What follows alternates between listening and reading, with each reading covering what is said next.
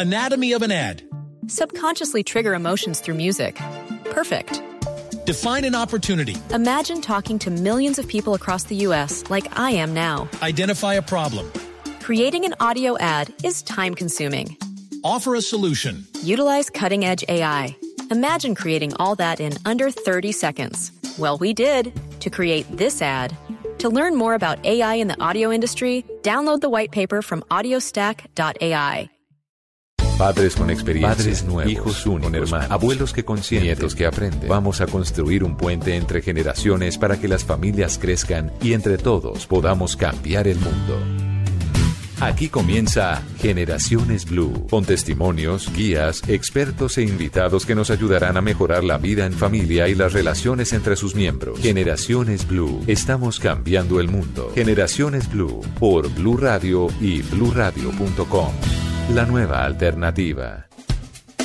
Y es que Generaciones Blue nace buscando educar y aportarle al país, aportarle a la sociedad, aportarle a las familias de temas que nos competen. Los periodistas poco tiempo le dedicamos a los temas de la familia, a devolver los temas de vida plena.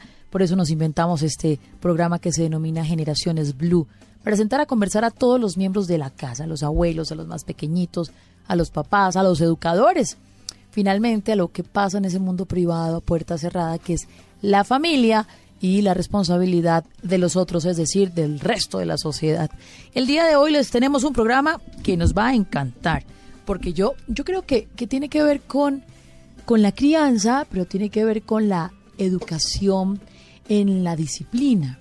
Y en un mundo como en el que estamos, en donde lo económico cobra importancia, en donde personas brillantes que no saben manejar el dinero pueden perderse, pues hablar de las finanzas en los niños o educar para el ahorro y las finanzas tiene preponderancia, tiene interés, tiene importancia. ¿A usted, señor, señora, le preocupa que sus hijos despilfarren el dinero? ¿Que no logren ser independientes económicamente? ¿Que viven alguna crisis económica en el futuro que tal vez usted vivió, sus padres vivieron? Son escenarios que pueden darse necesarios para empezar a educar a sus hijos en materia financiera. El tema de hoy en Generaciones Blue. Voy a saludar a mis invitados. Está con nosotros Paola Gómez, líder de talento humano de superprofe.co. Hola, Paola. Buenas tardes, ¿cómo estás? Bien. Y está Diego Leguizamo, tutor financiero, licenciado en Español y Lenguas Extranjeras de la Universidad Pedagógica. Hola, buenas tardes. Hola, profe. ¿Qué es un tutor financiero? Un tutor financiero básicamente es ese tutor que le ayuda a los papás a, convertirse en guías para que de esta manera eh, enseñen a sus niños desde muy pequeñitos a manejar el dinero. ¿sí? Para que, como tú dices, personas muy inteligentes pierden todo su capital porque no saben administrarlo. Bueno, ¿y esto en qué contexto aparece? Ya vamos a hablar de la plataforma que ustedes manejan, donde trabajan, pero yo sí quiero saber, uno, ¿por qué tiene que hablarle del dinero a los niños, Paola?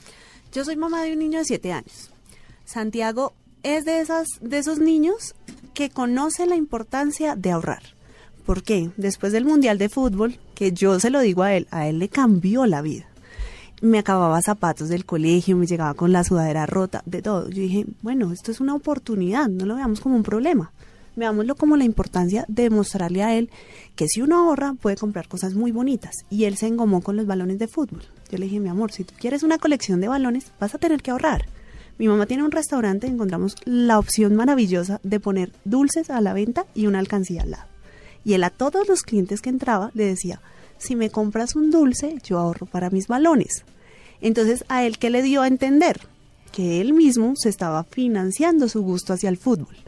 Y él tiene hoy una colección grandotota de balones gracias a lo que hizo, pues culturalmente educándolo. Claro. Oiga, Paola, pero en un mundo tan comercial, donde el dinero está como uno de los pilares para muchas familias, el conseguir ser exitosos, el tener un carro, una casa, una beca, pues eso no es meter a los niños muy rápido en esto de el dinero, el mercado, el, el gastar dinero, el ahorrar. Nunca es demasiado temprano ni demasiado tarde. Hay personas que a los 60 años aprendieron a ahorrar. Hay niños de 7 años que han aprendido a ahorrar que tienen sus alcancías propias. Nosotros de verdad que en casa lo hemos hecho y por eso es tan bonito contar esto, porque tanto mi hijo como mi sobrino, que son muy, se llevan muy poquito, mi, mi sobrino tiene seis años, cada uno tiene su alcancía en casa. Y cada vez que vamos a vacaciones, yo compro tal cosa porque yo puedo con mi alcancía. Ay, qué maravilla. Para un niño es maravilloso. Mamá, yo te invito a un helado. Mi amor, eso, eso, o sea, esas son de las cosas que uno dice, hombre, son detalles del alma. Qué rico que a un, hijo lo invite a un helado. Y hay que manejar el dinero porque de todas formas estamos inmersos en este modelo económico, hay que saberlo manejar. Oiga, profe Diego, ¿usted le enseñaron a manejar el dinero? Bueno, digamos que la manera en que a lo mí estamos no. intentando, no. A mí tampoco. No, ahorita no. O sea, uno de los papás, desde siempre, pues creo yo culturalmente, es como, bueno, vamos a ahorrar para nuestra casa, vamos a ahorrar para, bueno, diferentes cosas, objetivos que se tengan. Pero que le enseñen a uno a administrar el dinero teniendo en cuenta, pues, cómo ha cambiado últimamente toda la situación con respecto a, bueno, bancos, finanzas, todo esto, pues no, realmente no. No, a mí Cuando era tampoco. pequeña, no. Ustedes pregúntense eso. ¿Ustedes los educaron? No. Entonces uno siempre pedía, hacía pataletas, porque no le daban. La alcancía la conocí ya al final de, de mis años y no quiere decir que mis papás no tuvieran interés, sino que la cultura ha cambiado. Ahora, las crisis económicas también llevan a que la gente se prepare. Colombia ha vivido crisis económicas importantes. Creo que después de la última crisis económica de nuestro país, incluso a través del sistema UPAC, incluso con la pérdida de vivienda, la gente tomó con remesones económicos como el que nosotros experimentamos, tomó conciencia de cuidar la platica y preparar a los más pequeñitos para ahorrar, no ser derrochones. Paola, ¿a qué edad puedo empezar yo a enseñarle a mi hijo que ahorre, que cuide el dinero, que entienda que no está la mamá para que le compre todo o el papá para que le compre todo? A los siete años. Los siete años son una edad maravillosa porque el niño ya tiene una conciencia de muchas cosas, ya ha definido de cierta forma su personalidad. Eso también implica que lo que le vamos a inculcar en esa edad se va a quedar, se va a quedar con él. El hecho de que un niño desde los seis, seis y medio, siete años como tal, ya tenga una cultura de ahorro, le augura un muy buen futuro.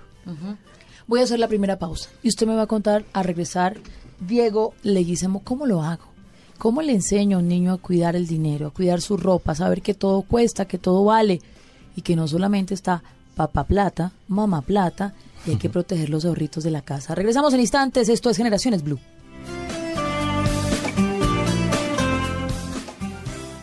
Ya regresamos con Generaciones Blue. Estamos cambiando el mundo. Continuamos con Generaciones Blue. Estamos cambiando el mundo.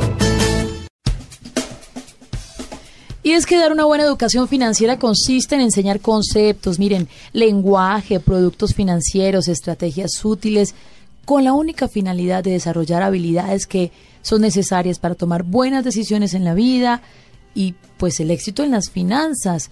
La educación financiera facilita lecciones, genera estructuras mentales necesarias para evaluar riesgos, considerar ganancias potenciales, para poder saber o conocer cómo funcionan las balanzas, incluso para la vida, para solucionar problemas, para negociar.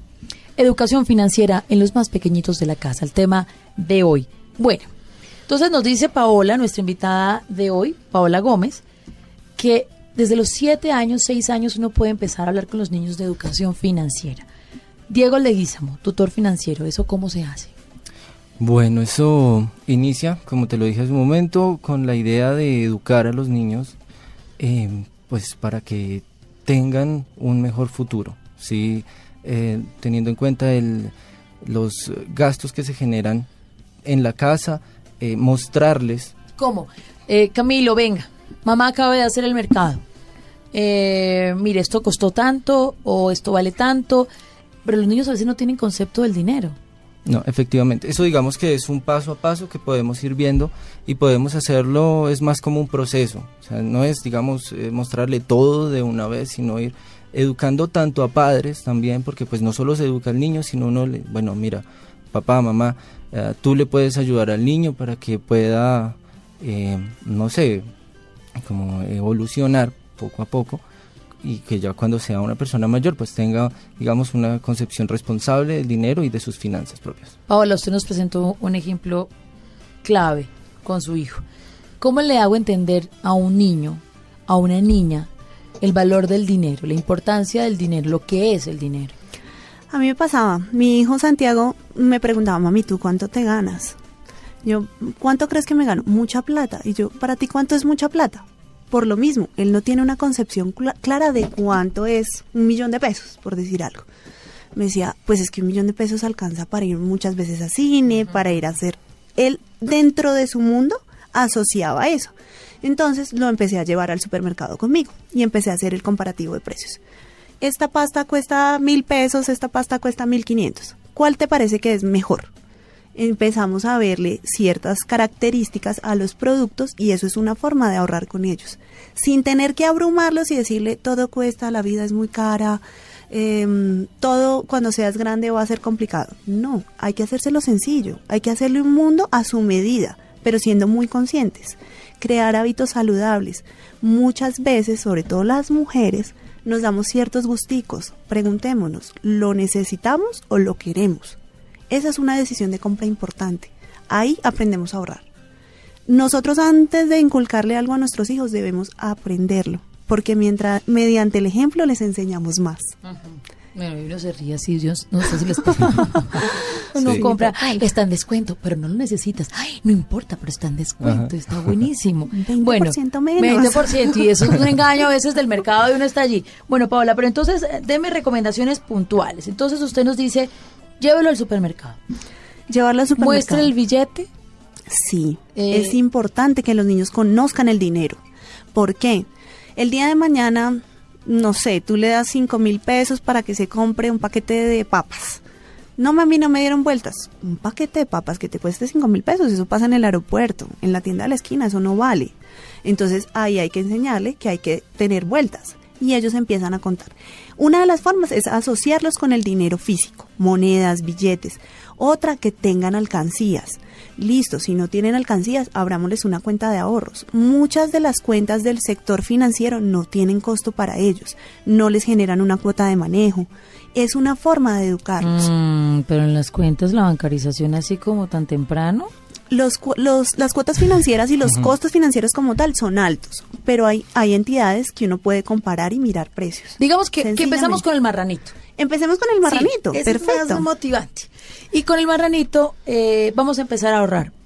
Hay que buscar motivaciones. Claro, por ejemplo, darle tareas específicas a los niños. Un niño de 7 años, eh, hay un artículo maravilloso que de acuerdo a la edad demuestra qué actividades dentro de la casa pueden desarrollar los niños.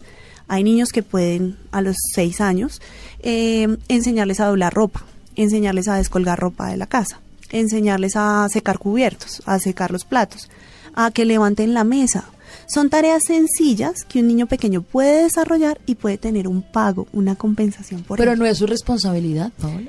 Sí, pero eso hace parte del trabajo de la casa. Ya estamos en una sociedad igualitaria. Ya no, eso de que las mujeres hacían todo, eso se mandó a recoger hace rato. Los niños también son parte activa de la familia y deben tener tareas específicas. Si los niños reciben una pequeña compensación por ello, se van a sentir motivados. No todas las veces. No, hoy levantaste la ropa, te tengo que pagar. No, señor. El día que yo decida de la semana, le voy a decir.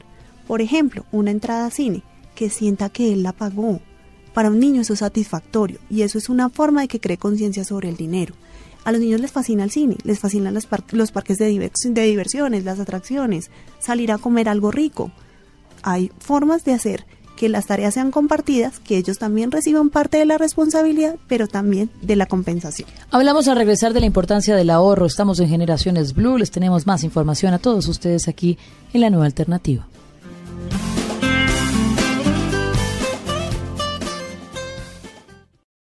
Continuamos con Generaciones Blue. Estamos cambiando el mundo. Y a esta mesa de conversación se une Cristian Bonilla, tutor financiero, contador público y económico de la Universidad Nacional. Bienvenido. Hola, ¿cómo estás? Por favor, aquí al micrófono, Cristian. Bueno, profe Cristian, usted es tutor financiero. Dígame, ¿para qué sirve el ahorro? Bueno, el ahorro sirve para muchas cosas. En la actualidad los padres hacen lo que sus hijos quieren y compran lo que sus hijos quieren. Y es una de las herramientas para que sus hijos puedan ahorrar su dinero y comprar los bienes que ellos desean. También es una lección de vida y pues además los padres pueden tomar un poco decisiones en términos financieros. Bueno, hemos estado hablando con Paola, con Diego y con Cristian ahora que se une sobre la importancia de la educación financiera y ustedes ya vamos a ir puntualizando. Nos dicen, primero, Antes de enseñar tenemos que aprender nosotros. ¿Ustedes ahorran? ¿Ustedes son juiciosos con el dinero? El ejemplo educa. Mm, bueno, lo digo porque yo no soy muy ahorrativa, pero sé que es necesario para enseñarle a nuestros hijos. Yo también aquí, mi equipo de producción se ríe, eso, eso es clave. Hable con los niños sobre el valor de dinero, de cómo se consigue por medio del trabajo. Yo aquí quiero puntualizar. Cuando un niño dice quiero la, la patineta, no, la patineta no nos alcanza la patineta, la patineta, la patineta, mamá la patineta, berriche por la patineta. ¿Cómo aprovechamos esa situación para enseñarle a nuestros niños que trabajamos, nos vamos todos los días de casa a ganarnos el día a día para que ellos también entiendan que eso tiene que ver con el empleo, con el trabajo de los papás? ¿Qué ideas tienen ustedes? Bueno, una forma es darles tareas en casa. Tú quieres algo, vamos a compensarte por ello. Esa es una forma maravillosa. La otra es el ahorro. Otra de esas formas que nos puede ayudar a que los niños, pues, si quieren algo, se pongan un objetivo y lo cumplan, es decirle, listo, si tú ahorras la mitad, yo te doy la otra mitad y lo compramos. ¿Qué tan importante es la mesada? Muy importante. Eso es una forma de manejar el dinero maravillosa, maravillosa, o sea, no tiene otra explicación que yo le encuentre. ¿Hay, hay un valor promedio? No, eso sí depende mucho de, de la capacidad de los papás. ¿Pero uno debe darle mucho dinero a los hijos? Depende, digamos, entre más lees, más, más indulgente va a ser, más va a pedir. Digamos que es bueno que la persona se acostumbre a manejar bastante, sí, pero a manejarlo bien. Hay una frase, uno debe educar a los hijos con un poco de hambre y un poco de frío. A quien se le da todo, no trabaja por conseguir algo más. Va a llegar a una zona de confort que es absoluta, y nosotros como papás tenemos la obligación moral de ser guía en las buenas y en las malas. ¿Qué tan importantes son las decisiones? Hacerlos sentir el peso de sus decisiones. Que ellos asuman que se equivocaron o que malgastaron el dinero o no se portaron bien, pues no se compra la patineta, esos ahorros no se invierten bien. ¿Qué nos dicen? Eso es, bueno, hacerle entender a los niños que esas decisiones tienen consecuencias es muy importante, es decir, lo que tú acabas de decir, bueno, no se pudo comprar la patineta, no se logró el objetivo básicamente porque pues no, digamos, no estuviste juicioso con tu ahorro, ¿sí? Si decidiste ahorrar de tu mesada para tu patineta, bueno, entonces eso tiene que verse en un término de tanto tiempo, eso también es importante. No dejar a los niños solos con su mesada, motivarlos y enseñarles que eso también se puede administrar, o sea, esa ya es la economía propia y ellos son los responsables de esa economía. Hay uno de los puntos que ustedes manejan y cuando estábamos estableciendo este programa, pues se dieron y es, por ejemplo, alertar a los niños sobre los peligros del sobreendeudamiento y el pago de intereses. Uy, eso es un tema que no, ni uno entiende. ¿Usted qué me dice, profesor economista? bueno, es curioso. Digamos que en un niño, ¿cuál sería el interés? ¿Sí? El interés sería efectivamente obtener su beneficio la recompensa que obtiene por el ahorro y congraciarse a sí mismo por ganarse lo que desea, esa sería su motivación. Pero efectivamente el interés, desde el otro punto de vista, desde el castigo, serían las malas acciones, ¿sí? El manejo del dinero y el manejo del ahorro es una de las lecciones que una persona desde la infancia debe aprender para cuando llega a ser adulto no se meta en problemas en términos financieros con créditos bancarios, ¿sí? con bastantes intereses que, pues, para mal o para bien, ni tú misma los comprendes, ni mucha gente los va a comprender. Yo, no los comprendo. Sigo sin entenderlo, sigo sin entenderlo, pero es clave aprenderlo para educar y para, para enseñar. El endeudamiento, eso sí que les pasa a las mujeres, y lo digo porque si bien nosotros manejamos la economía familiar, a muchas mujeres nos pasa que eh, pues nos dejamos seducir por el mercado, ¿no? Y digamos que somos por eso foco del mercado porque eh, la economía familiar las manejan en muchos casos las mujeres, porque accedemos y nos dejamos motivar por ciertos contenidos.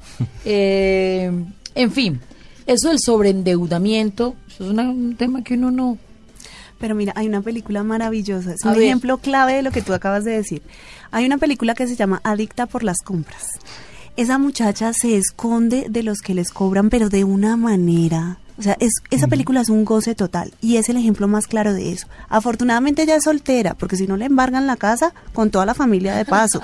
es terrible. Ella se deja llevar de las tarjetas de crédito, de todos los créditos en Estados Unidos, que uno prácticamente tiene 21 años y pasa la cédula y le, dan un crédito, un carro, lo endeudan con la casa y demás. Acá, gracias a Dios, se está incrementando em, el interés hacia aprender educación financiera. Muchos de los colegios están implementando la cátedra. Entonces los niños ya tienen una concepción, obviamente aterrizada a su edad, de qué es eso, qué es un producto financiero, qué es una tarjeta de crédito, qué es un crédito. Con mi hijo yo manejo crédito. El día que él le coge la tarde y no lo recoge en la ruta porque fue culpa de él, le digo, me debes el taxi. Mamá, ¿cuántos taxis te debo? Tiene susto y eso que yo no le cobro intereses, ¿qué tal le cobrara? pero total, él tiene una concepción de que tiene una deuda. Yo creo que no me la va a pagar, yo soy honesta, pero igual me dice, ¿cuántos taxis te debo? Porque lleva su cuenta. Entonces, eso es chévere porque los niños aprenden a tener esa realidad de lo que se van a encontrar el día de mañana cuando sean adultos y van a crecer con cierta conciencia acerca de ello.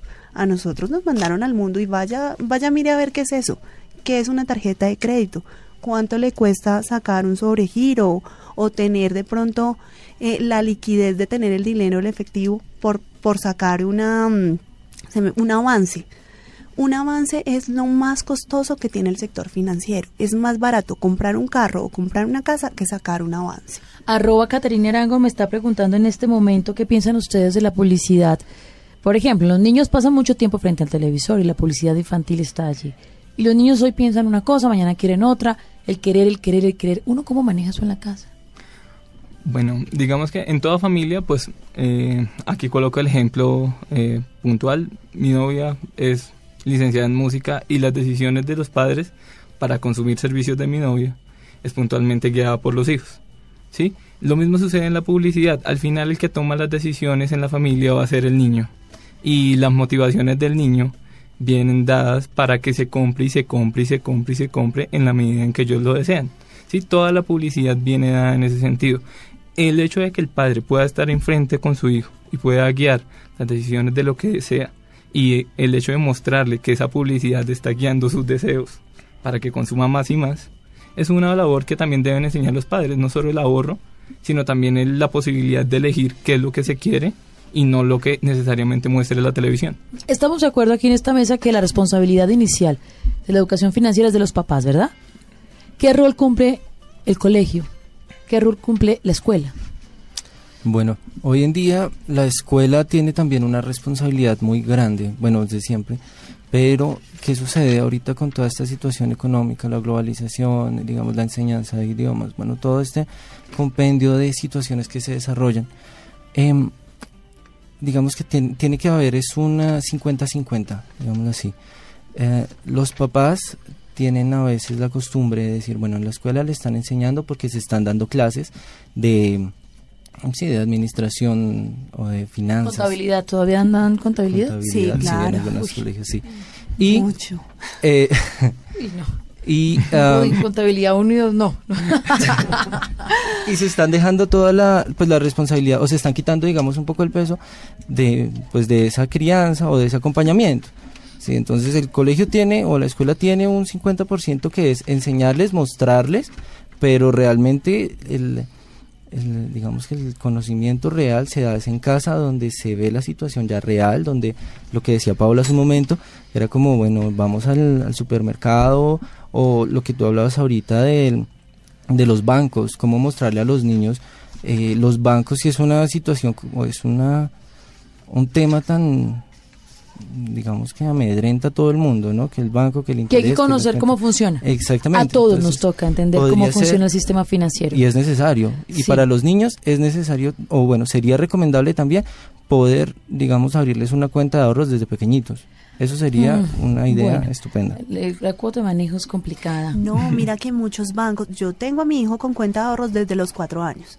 En el banco donde está él, que no le voy a hacer la publicidad, obviamente, no me cobran cuota de manejo para él. Ah. Y la cuota de manejo, se, o sea, no se la van a cobrar hasta que él cumpla 18 años. Mm. Él, al contrario, tiene es, si nosotros le dejamos la plata hasta el 30 de cada mes, tiene unos intereses. Son chiquitos, pero igual la plática está ganando unos intereses. Claro. Entonces está creciendo. Claro. Armando Rojas nos dice la importancia del compartir. ¿Cómo les enseñamos a compartir?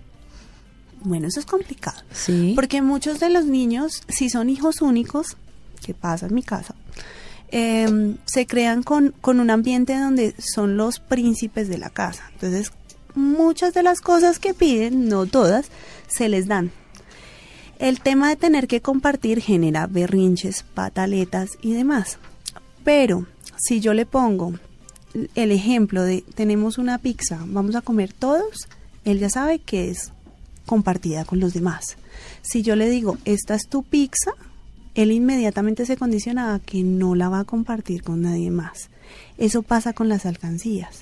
Si yo le digo, vamos a ahorrar como familia, él sabe que eso es una responsabilidad compartida entre todos los que estemos aportando a esa casa, a esa alcancía.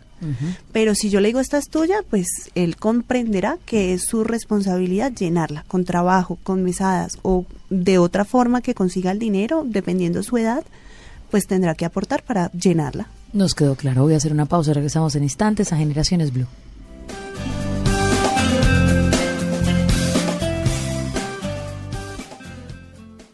Ya regresamos con Generaciones Blue. Estamos cambiando el mundo. Continuamos con Generaciones Blue.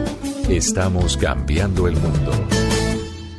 Bueno, seguimos aquí en Generaciones Blue. Quiero contarles además que nuestros invitados hacen parte de una plataforma que se llama superprofe.co, que básicamente le ayuda a los papás a encontrar eh, eh, docentes que les ayudan a solucionar sus temas económicos en el tema de educación financiera, pero en otras materias, ¿ah? Claro que sí. Superprofe.co es una plataforma relativamente reciente. Nosotros empezamos operaciones en agosto del 2014. Tenemos clases virtuales y presenciales para estudiantes desde preescolar hasta personas de posgrado maestría que requieran algún tipo de asesoría. Tenemos idiomas, matemáticas, eh, comprensión de lectura, contabilidad, economía, absolutamente todas las materias que quieran estudiar aprendiendo o reforzando, las pueden encontrar con nosotros. ¿Y, eh, ¿Y también educación financiera? Claro que sí. ¿Y eso cómo me lo enseñan? Muchos de nuestros profesores son economistas. Como el eh, profesor que tenemos aquí que me está dando clases hoy. Claro que sí, como Cristian. Tenemos otros profesores que estudiaron contaduría. Hay otros que están estudiando la licenciatura en este momento en diferentes áreas y son idóneos para dictarnos diferentes temas. Y entonces yo me conecto a la plataforma y entonces, hola, clase 1 o cómo funciona. Tú buscas lo que necesitas aprender. Matemáticas. ¿A qué horas lo quieres aprender? El sábado a las 8 de la mañana y busco el nivel académico, primaria, bachillerato, universidad. De acuerdo a lo que yo necesito, encuentro a mi profesor.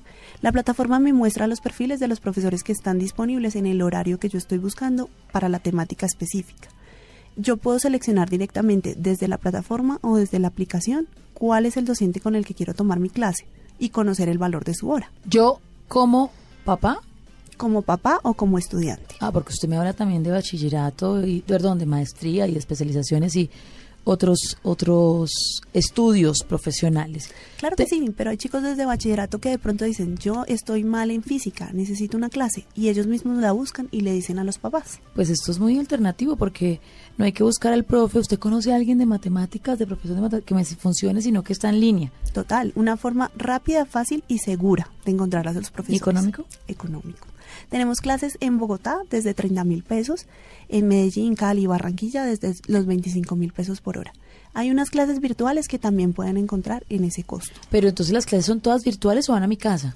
Pueden ir a- al lugar donde el Ah. estudiante está, porque las clases son virtuales o son ¿Y presenciales. de dónde nace esto, Paola? ¿Por qué? ¿Qué necesidad encontraron o identificaron ustedes? Nadesda Vera, que es la creadora de Superprofe, estaba montando un emprendimiento y necesitó unas clases de programación porque ella, como ingeniera mecatrónica, para lo que necesitaba hacer en su emprendimiento, no tenía muchas ideas claras.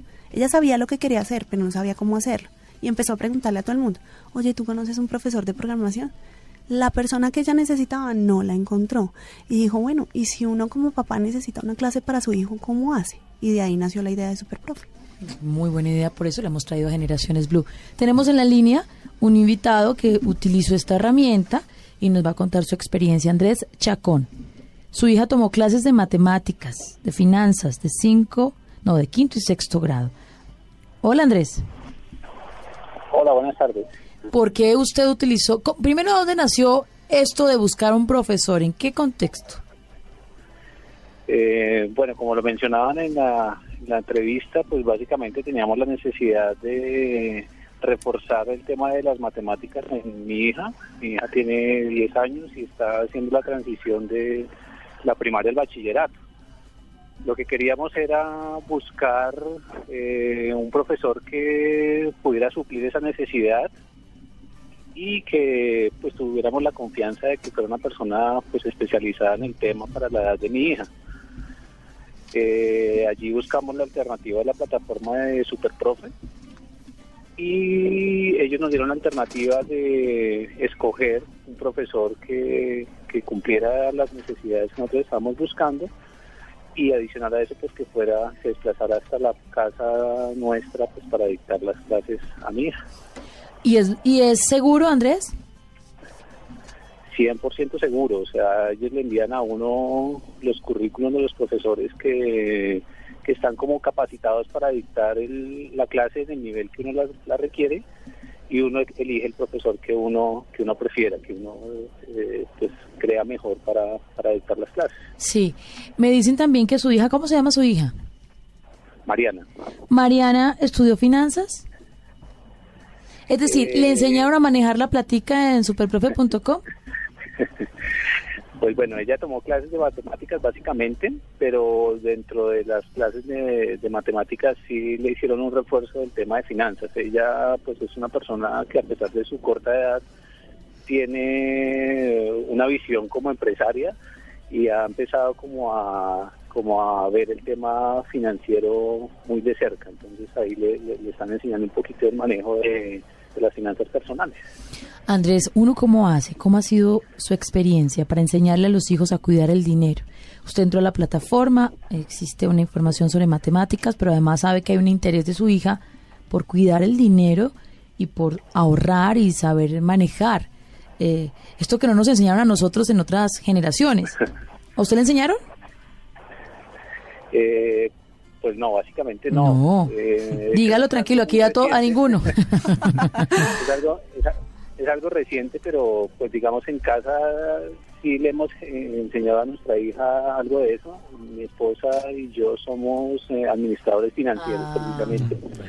Y como lo mencionan en la plataforma de Superprofe, hay que enseñarle a los hijos desde pequeños con el ejemplo primero pues cómo uno gasta su dinero, cómo lo invierte, no tomar muchos riesgos de pronto en una situación económica actual que está un poco difícil y convulsionada.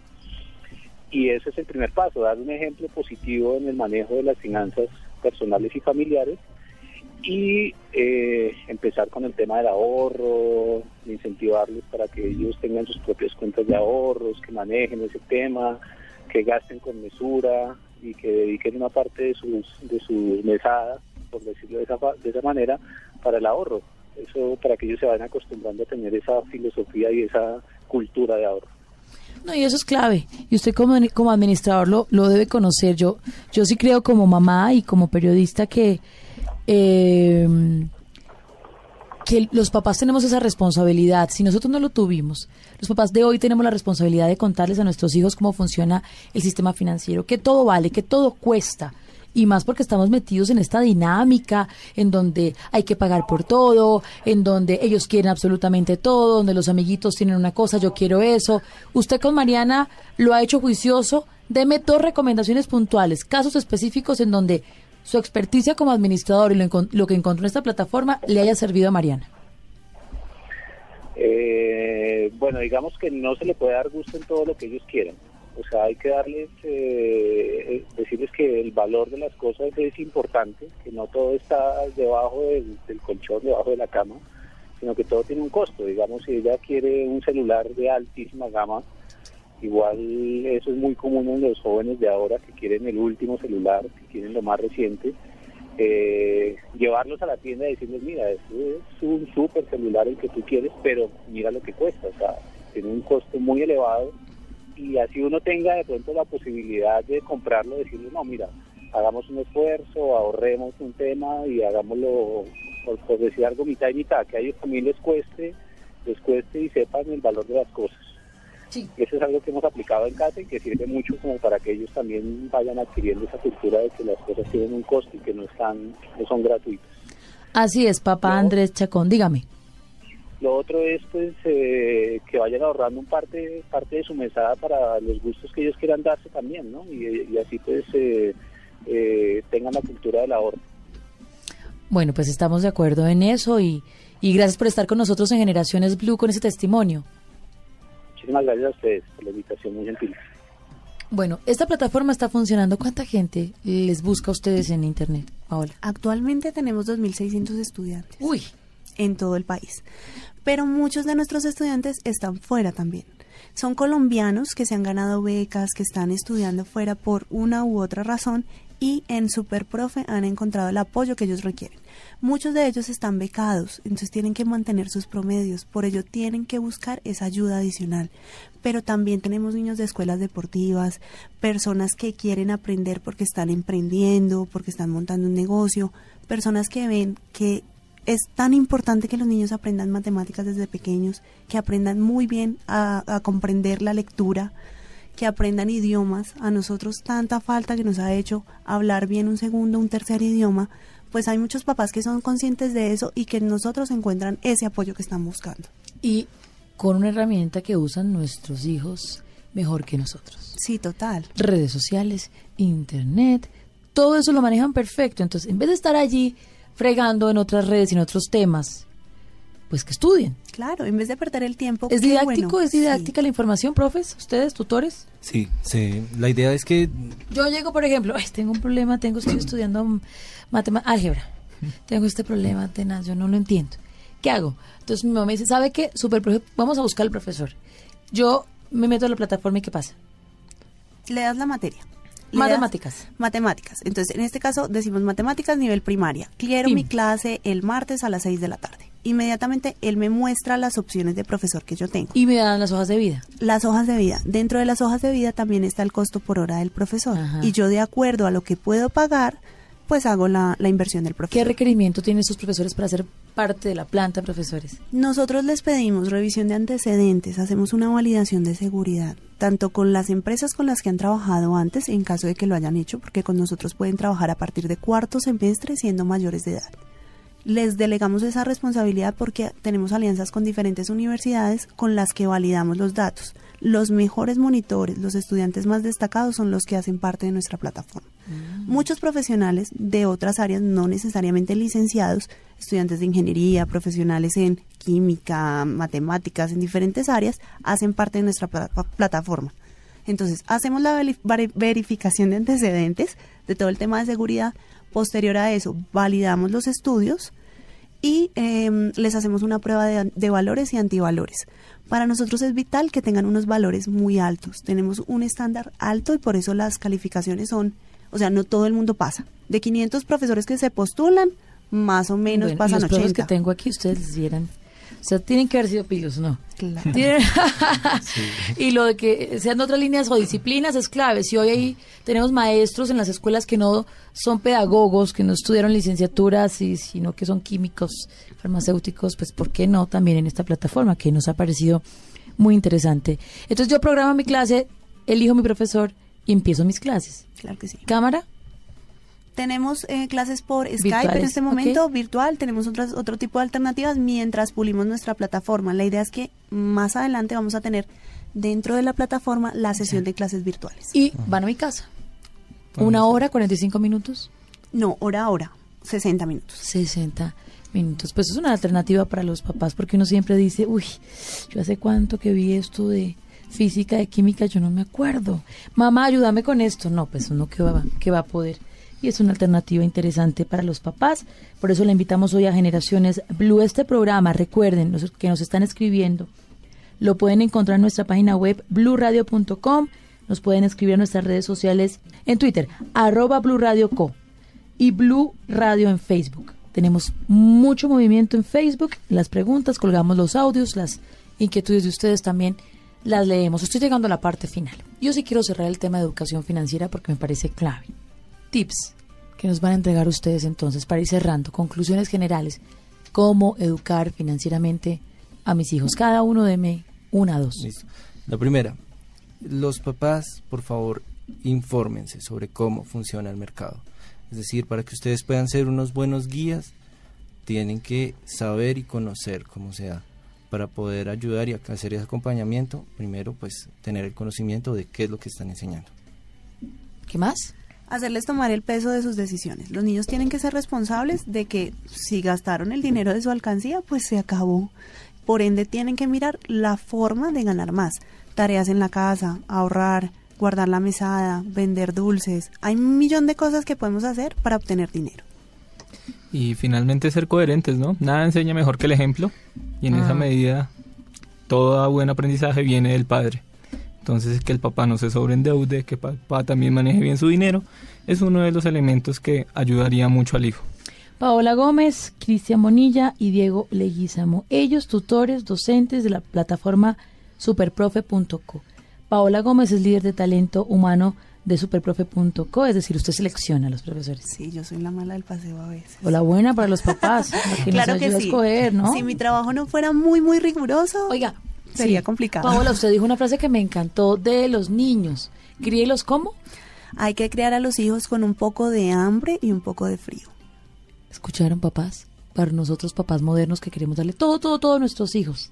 Eso es clave para que entendamos la necesidad y sobre eso, sobre esa base, podamos tener niños que aprecien dónde están, que no pierdan la sorpresa, la capacidad de sorpresa.